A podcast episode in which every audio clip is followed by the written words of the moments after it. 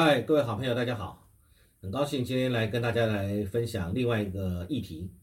最近大家炒得非常火热，引起不管是呃一般的老百姓，或者是网络平台业者，或者是广告业、服务业，呃，大家在讲的最热门的话题就是 NCC 准备来推出所谓的数位中介服务法草案这个议题。这个议题包含了呃包含的层面之广。会影响到的人之多，以及这一个所谓的草案推出来以后可能引发的后续问题，这个影响之大，这个不是简单的一个事情。我自己很纳闷，怎么突然 CC，我们政府会突然之间在没有很详细完备的这个准备之下，就想要来推一个法，好像推没有推法，是不是就好像自己这个呃呃职能不彰？一定要不断不断推出一些法案，然后才表示自己有在做事吗？而且这个法案引起最大的争议是，它引发了会也钳制我们言论自由的一个争议。这个数位中介服务法这个草案公布以后啊，它它是这个草案它是规定要纳管网络平台的言论，以及还要另外做一件事情，又要花钱，花我们纳税人的钱。各位你一定要观念，我们才是国家的主人，所有帮我们去花钱的这些。有具备帮我们花钱资格这些人，都是我们的仆人，他们叫公仆，他们是公务员，是我们赋予他们这样能够帮我们去花钱的这样的一个资格。但是他必须要维护我们最大的权益，包含他要尽心尽力，他要这个竭尽所能的为我们来服务，那才是仆人嘛。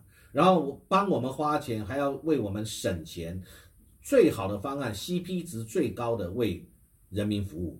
这才是政府的功能啊，才是劳才是公务员的功能啊！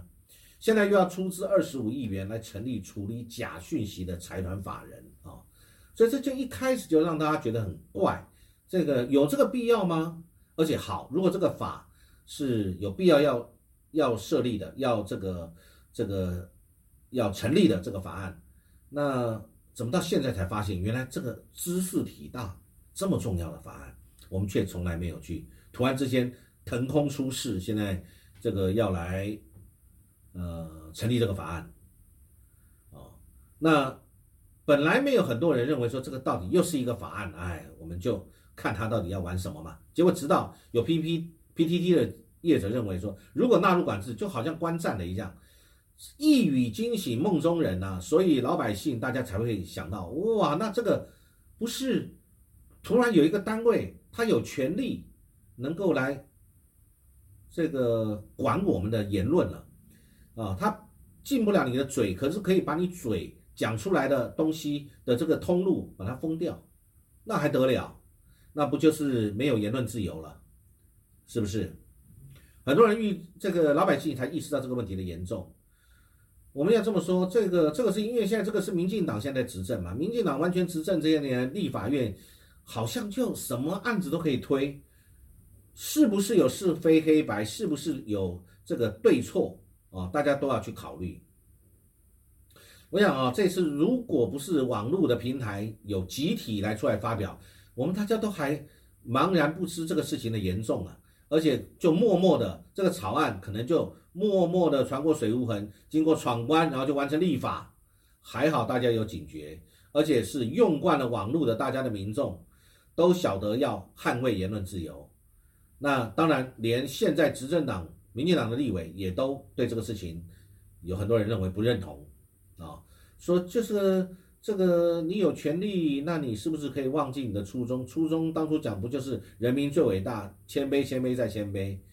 执政党今天会这个现在会拟出这种草案，这个心态我们自己就要觉得哦，这个让老百姓你自己心里一定要去想，政府为什么会有这个心态？因为政府就要管你嘛。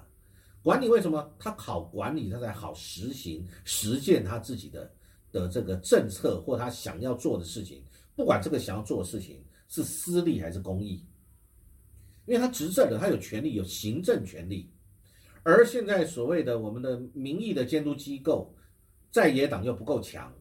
啊，你比人数比所谓的民主体制里面你就输了，所以呢，行政部门的这个他想要做的事情。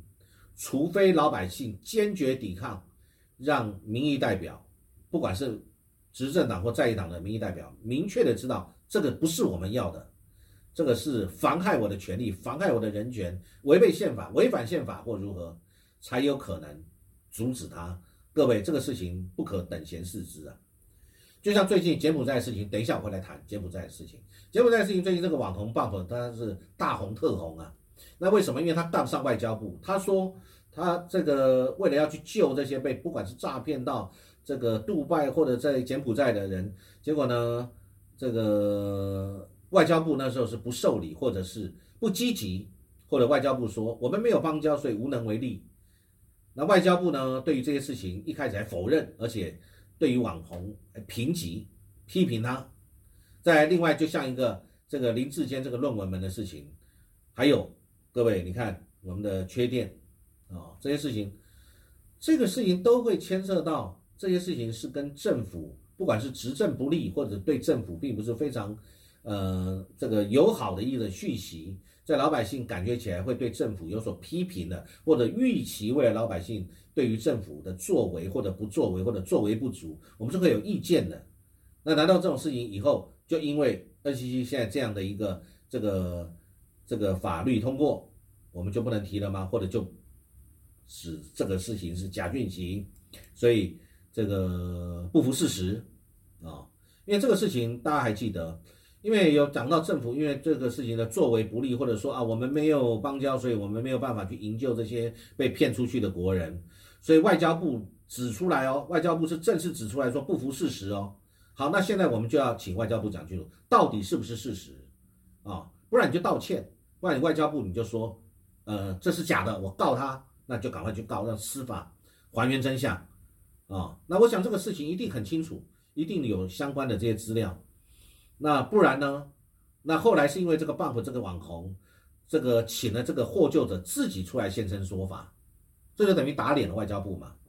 而且呢，这个说今天的我就是明天你们啊，所以后来外交部竟然改口了，这个是令我觉得最好笑的事情。外交部竟然改口，感谢 bump 热心救援。那你之前去评级他说不是事实，那到底哪一个是真的？你外交部要不要出来对这个事情负责任？我想，我们常常在笑第三世界国家，说这个在那些国家呢，你就不要出事，因为警察通通是不管事的，或者是你可能你要花钱、要贿赂或者要包红包，才能够在国外遇到事情解决问题。如果在欧美先进国家，法治非常彰显的地方，就不会有这种事情，警察都乐于服务，不论你是国外、国内的民众，对不对？对，我想你跟我的认知一定都是如此嘛。那但是现在呢，这个这个我们。我们今天到底，我们我们是一个法治彰显的国家吗？今天如果我们在外遇到的事情，寻求外管的协助，是一推二六五，说啊，我们没有邦交，所以我们没有办法。但是我也要讲一点，的确，我们跟柬埔寨是没有邦交，而且柬埔寨是跟中国大陆是很友好的一个国家。那但是难道就没有任何别的办法去解决吗？不然我我们外交部派驻在所谓的越南的这个所谓的呃经济文化办事处。他是代管柬埔寨的，因为柬埔寨我们没有任何的局处，只能靠一些台商民间力量。所以呢，我们唯一能够分管一起并管柬埔寨的是我们中华民国驻越南的这个这个我们的这个办事处嘛。那呃，或者是像杜拜，杜拜的话，我们在中东啊，在呃那边我们有相关的办事处，不管是在哪个国家来分管啊，来并管这些事情，那应该要来协助啊。那到底有没有外交部外管的同仁说，呃，这个还呃，据棒补这个网红的说法说，后来外交部说没有办法，然后还挂电话啊。那当然这个事情我们不知道是不是真的，这个事情也要澄清。如果没有，要还外交部外管人员的一个清白；如果有，那我们国人很恐怖啊，我们很恐惧啊。你出国的话，你今天是不是会有呃遇到事情？你就不要出事，你出事了，那我们外管。没有办法给你任何的这个协助，这还得了，对不对啊？我想这个，那这一次的这一个法，他给主管机关很大的解释空间。为什么大家会不平？因为呢，这个搭配它是搭配重罚，甚至要断你的网络处分哦，就好像关关电视台一样，你是把你断掉的，等同手握对网络言论跟平台业者生杀大权。我刚刚讲过了，网络言论是你有这个言论，但是你还要透过平台才能够把这些讯息这个发布出去呀。那如果是不利政府的或政府不喜欢的言论，是不是这个平台业者你要配合，不然你就被政府关台了，是不是这个意思？就是这个意思。那所以呢，一般业者想当然尔，他不会为了一个一个视频或者有争议的，只要你政府 NCC 或者相关的代表政府的单位来文来一个通知，你一定是照办。你可不可能说？呃，我不办，不行，我我要维护言论自由，你不，呃，我不理你，不可能吧，因为这个法如果通过了，你如果不这样做，你就被关台，你就被断台了。所以呢，呃，所以媒体上讲的很很有意思，他说如果数学中介法已经生效了，那林志坚就不必退选了，因为蔡英文认为林志坚没有抄袭，全党要挺林志坚啊，那。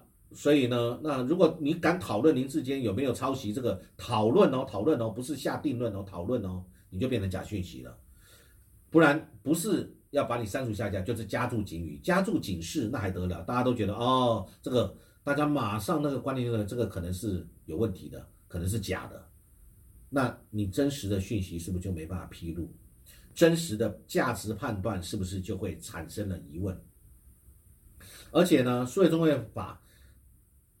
对于我们的所谓媒体讲的停电的话，哇，那这个替代羔羊就很多了，啊，而且但是，那像工种白皮书说我们现在缺电，那如果你敢报道，就是不是就变造谣了啊？你对于这个疫苗的这个问题，如果你有怀疑，那你如果乱讲，呃，你是不是就危言耸听？中介法就可以说停掉，不可以讲这个事情，那不就变一言堂了？这就变一言堂了，那你执法的不就变东厂了啊？所以呢，这当然让我们是不能接受的，啊，那而且呢，这个草案的它第十八条有规定，它的资讯限制令规定各部会都可以哦，主管机关只要认为是违法不实的资讯，就可以向法院申请限制令，逼迫你下架，而且在法院裁定前加注警示，啊，那我想 NCC 这几年给大家的感觉是怎么样？大家很清楚。业者只有四个字会发生寒蝉效应啊！而且呢，草案第十七条授权行政机关可以透过行政处分调取人民的资料，哇，这个权力很大啊，扩大了政府资料调取的权利，损及人民的个资跟隐私权。当然了，我个我人民的个资跟隐私权重不重要？当然重要啊！之前我们在为了防疫的时候，大家要去扫那个扫码，这个你的这个轨迹要披露。那个时候就有很多隐私权被滥用的疑虑，大家如果往前两年去翻所有的讯息，有没有发生？有发生啊。那如果有发生，那现在我如果你这个法通过，那你随便你就可以调取人民的个资，可以吗？啊，如果说你是为了必要的一个比例原则，那你有没有更细致的配套？没有嘛？啊，而且各位还记得当年电信法修法的时候，说使用网络发表意见、接收资讯是人民的基本权利，不容剥夺。这是谁说的？大家去查一下就知道。那现在怎么会容许一样的法啊，继续让它能够准备要草案准备通过呢？这不就是这？如果这不是侵犯言论自由，什么是呃这个侵犯言论自由？好，苏贞昌院长表示啊，因为这个大家有很多的意见呐，所以呢，那我们就暂缓推动这个事情，我就更有意见了。如果你是一个有智慧、有能力的院长，你今天。推动一个事情之前，是应该要非常完备的，才把这个菜端出来给老百姓，而不是随便丢个东西出来试风向，就大家很反对。哦，好，那我们现在暂缓。那你当初推出来的给老百姓的东西，你是一个公仆的代表，你推出来给老百姓的东西，那是什么？是什么样的一个一个一一个品质的一个东西啊？就要给老百姓吗？你就要说来这个给大家，这个就是我为大家好，所以呢，我要。这个推出来一个东西就被大家骂翻了以后，你说哦，我们暂缓，这个思维逻辑跟这个这个做这些判断的这个这个能力，令我很担忧。行政院长也是代表我们家，包括国防、经济，呃，我们各方面民生都是你在管的。一个事情竟然就可以随便啊推一个，然后不行啊暂缓，这是什么理念啊？什么理念，我真的是不清楚。所以呢，我想这个业者很清楚，平台业者大家都很清楚，重点是要放在它是要求平台处理检举跟删文的机制上。其实它很严重的就是数位法第十八条，它赋予政府直接下架跟标示警语这两个权利。这我再一次强调，这个东西是很严重的啊！它可以说要求说这个涉嫌谣言、涉嫌谣言跟违法就下架或标示警语，所以它赋予政府这个权利是很广泛的去干预网络的言论，而且侵害言论自由，形成而且会形成强强大的寒蝉效应。所以大家知道了啊，不要去跟政府作对，政府说。这个不要，我们就不要啊，免得惹祸上身。那所以最后牺牲是谁？就是你我人民的言论自由。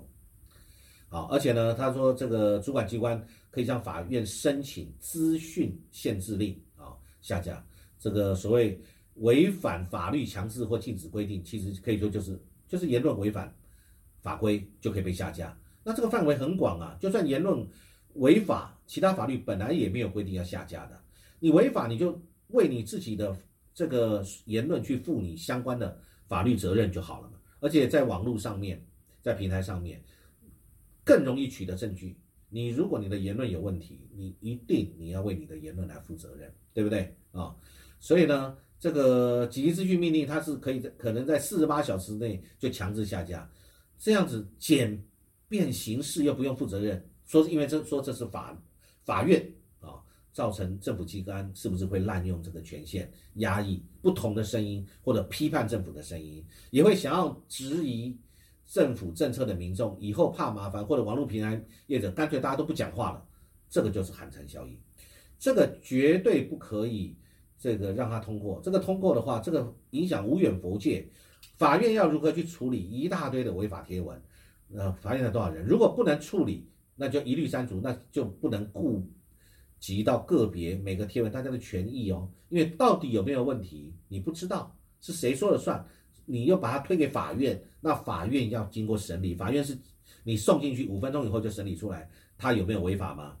那在这个过程当中，是不是造成了大家的这个恐惧，或者对于这个事情的，接着你可能性的主张跟处置就是那就下架掉了啊，就不要了，这就是限制了人民。是不是直接限制了人民啊？而且呢，行政机关在法院裁定前就可以行政处分的这个命令，命令中介业者加注警示，那业者就要配合，所以等于是跳过了这个法院跟其他的这些程序，直接在贴文上标示违法假消息吗？还是警示语？那有这些网络业者不可能去为了这个事情去行政诉讼啊，干嘛？最后就是。